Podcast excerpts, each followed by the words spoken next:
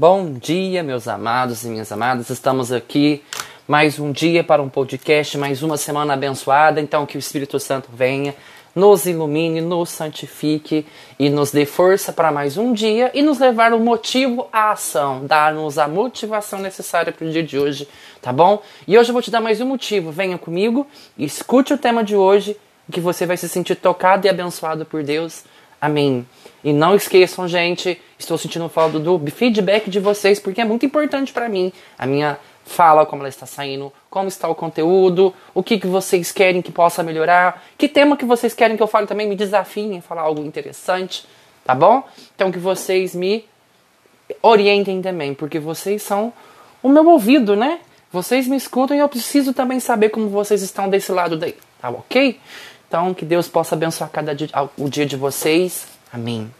E hoje o versículo que eu peguei, eu não sei como vai ser essa semana, o que Deus vai preparar para mim, mas foi um final de semana bem intenso, fiquei bem ansioso, bem irritado, né? Certas emoções, certas mágoas querendo voltar, e quando eu me dou conta disso é importante. Aí o salmo veio falar assim para mim: Ele cura os que têm coração ferido e pensa-lhe as chagas. Se Deus cura, por que, que essa cura não acontece logo? Porque a cura é um processo. Simples. Ele não vai curar quando ele quer, ele vai curar no tempo exato, na abertura que eu estiver dando a ele. Tanto é que ele fala, né, acho que em uma das suas passagens bíblicas, desculpa a gaguejeira, gente, que ele fala lá que as pessoas têm um coração endurecido, por isso que elas não escutam, por isso que elas não se curam.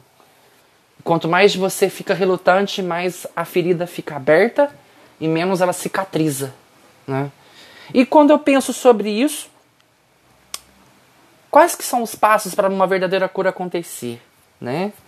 E lá em Jeremias é, tem três processos que eu interpretei assim, tá? vou jogar ao que eu senti, como eu compreendi e como essa cura. Não quer dizer que implica isso para vocês, mas é o que eu posso passar para vocês. Que eu acho muito interessante porque a cura ela tem um, processo para cada um de maneira muito diferente. E isso é o mais, o mais legal de tudo. Que ela não é igual, ela não é o mesmo caminho. Ela pode ser a mesma instrução, mas ela não é o mesmo caminho de cura. Cada um vai procurar superar as suas dores, as suas mágoas, através da sua própria válvula de escape, né? E não adianta, né? A gente tenta fugir para não ter que lidar, mas em algum momento você vai ter que mexer naquela ferida. E quais são esses três passos? A primeira fala lá em 14, que fala assim, ó, Jeremias 4:14. Limpa o coração da maldade, a fim de que consigas a salvação. Até quando abrigarás no coração pensamentos que te são funestos? Por exemplo, assim, limpa a maldade do coração, né? E a fim de que consigas a salvação.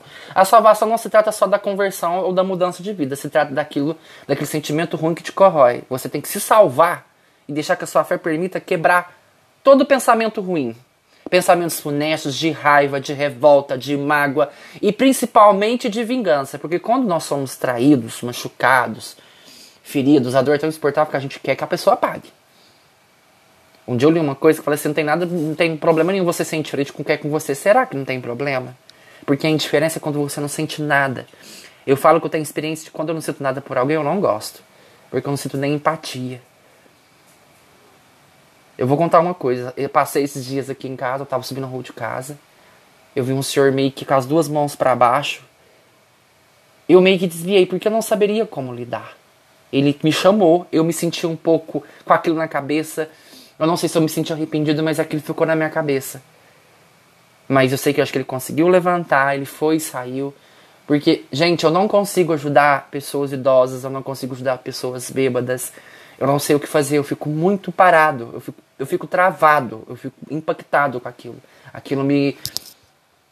Aquilo me preocupa. Porque passa a sensação de que eu não tenho coração. Por exemplo, tô falando de Deus, mas eu não tô ajudando o meu próximo, gente, porque eu não saberia o que fazer. Depois eu fiquei preocupado, comecei que aquele senhor tá bem. Mas enfim. Então a gente tem que começar a limpar todos os pensamentos, é, tentar superar as palavras que, que nos tiram e que nos corrompem, tá?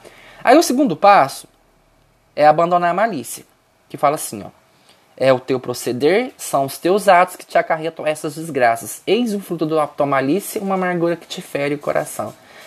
Quando você torna o sentimento em ato concreto, aí vem as desgraças, né? O que, que é a desgraça?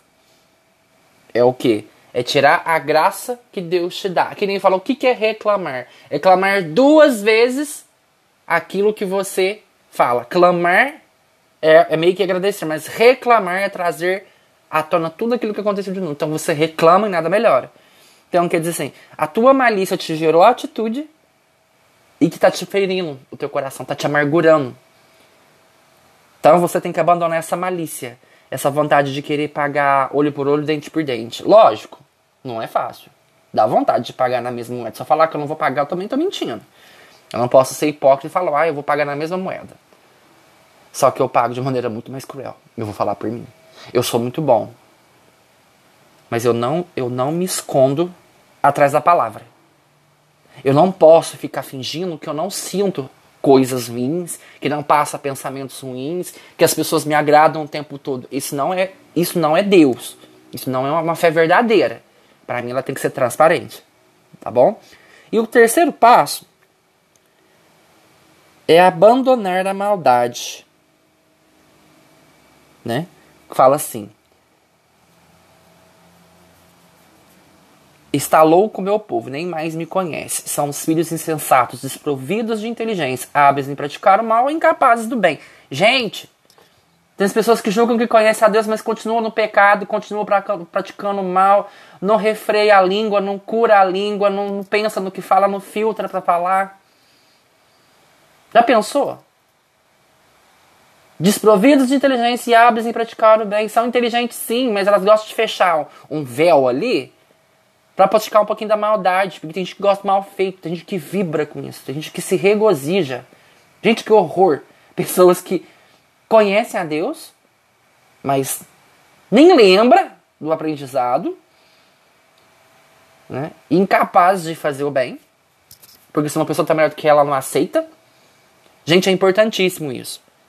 É eu que nem eu acabei de falar de mim, ó, eu não vou me esconder da palavra de Deus, eu não fui humilde com aquele senhor, eu passei direto, eu não me senti bem com aquela situação, eu fiquei preocupado, mas que isso Deus me dê força para melhorar. Eu sou uma pessoa que estou extremamente irritada com as coisas, com a falta de empatia. Eu sou muito justo. Não é porque não é meu amigo que eu não tenho é, vínculo, que eu não posso defender, que eu não posso fazer alguma coisa. Posso sim. Porque se eu tô vendo uma coisa e eu não falo nada, eu tô sendo omissa, eu tô sendo conivente com a situação. Não importa a sua relação, se ela é de grande data, de, de longa data, se não é. O importante é você fazer o certo, porque você gosta, porque faz parte de você. Eu adoro uma boa briga. Nossa, como eu amo. Mas eu gosto de brigar pelo certo. Eu não gosto de entrar brigando por picuinha, por implicância, para ficar, pra ficar causando. Não.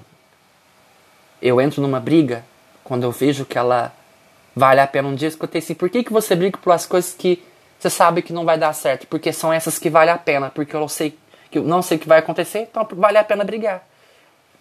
Pode não dar em nada, mas eu sei que eu, pelo menos eu me senti bem e eu fiz aquilo. Mas eu vou te falar só uma coisa: se você pedir a cura pro Senhor dessas suas atitudes, você nunca vai melhorar. Se você pede a cura para Deus e não perdoa o próximo, que homem é esse que ama a Deus? Você pede a cura, mas não perdoa. Você pede a cura, mas não melhora. Você pede a cura, mas não tem nova atitude. Então a gente precisa começar a colocar em questão aonde meu coração está. Nas mágoas, nas revoltas, na parte de vingança? Ou será que eu quero que deixar que Deus tome conta e me ensine o caminho e o processo da cura, devagar, lenta, mas prazerosa, gostosa e frutuosa. Então, que essas palavras possam chegar ao seu coração, que te leve uma nova atitude, um novo pensamento e uma desconstrução total do que é cura. Amém? Louvado seja nosso Senhor Jesus Cristo, para sempre seja louvado. E que vocês tenham uma ótima semana, ótima semana e uma abençoada segunda-feira.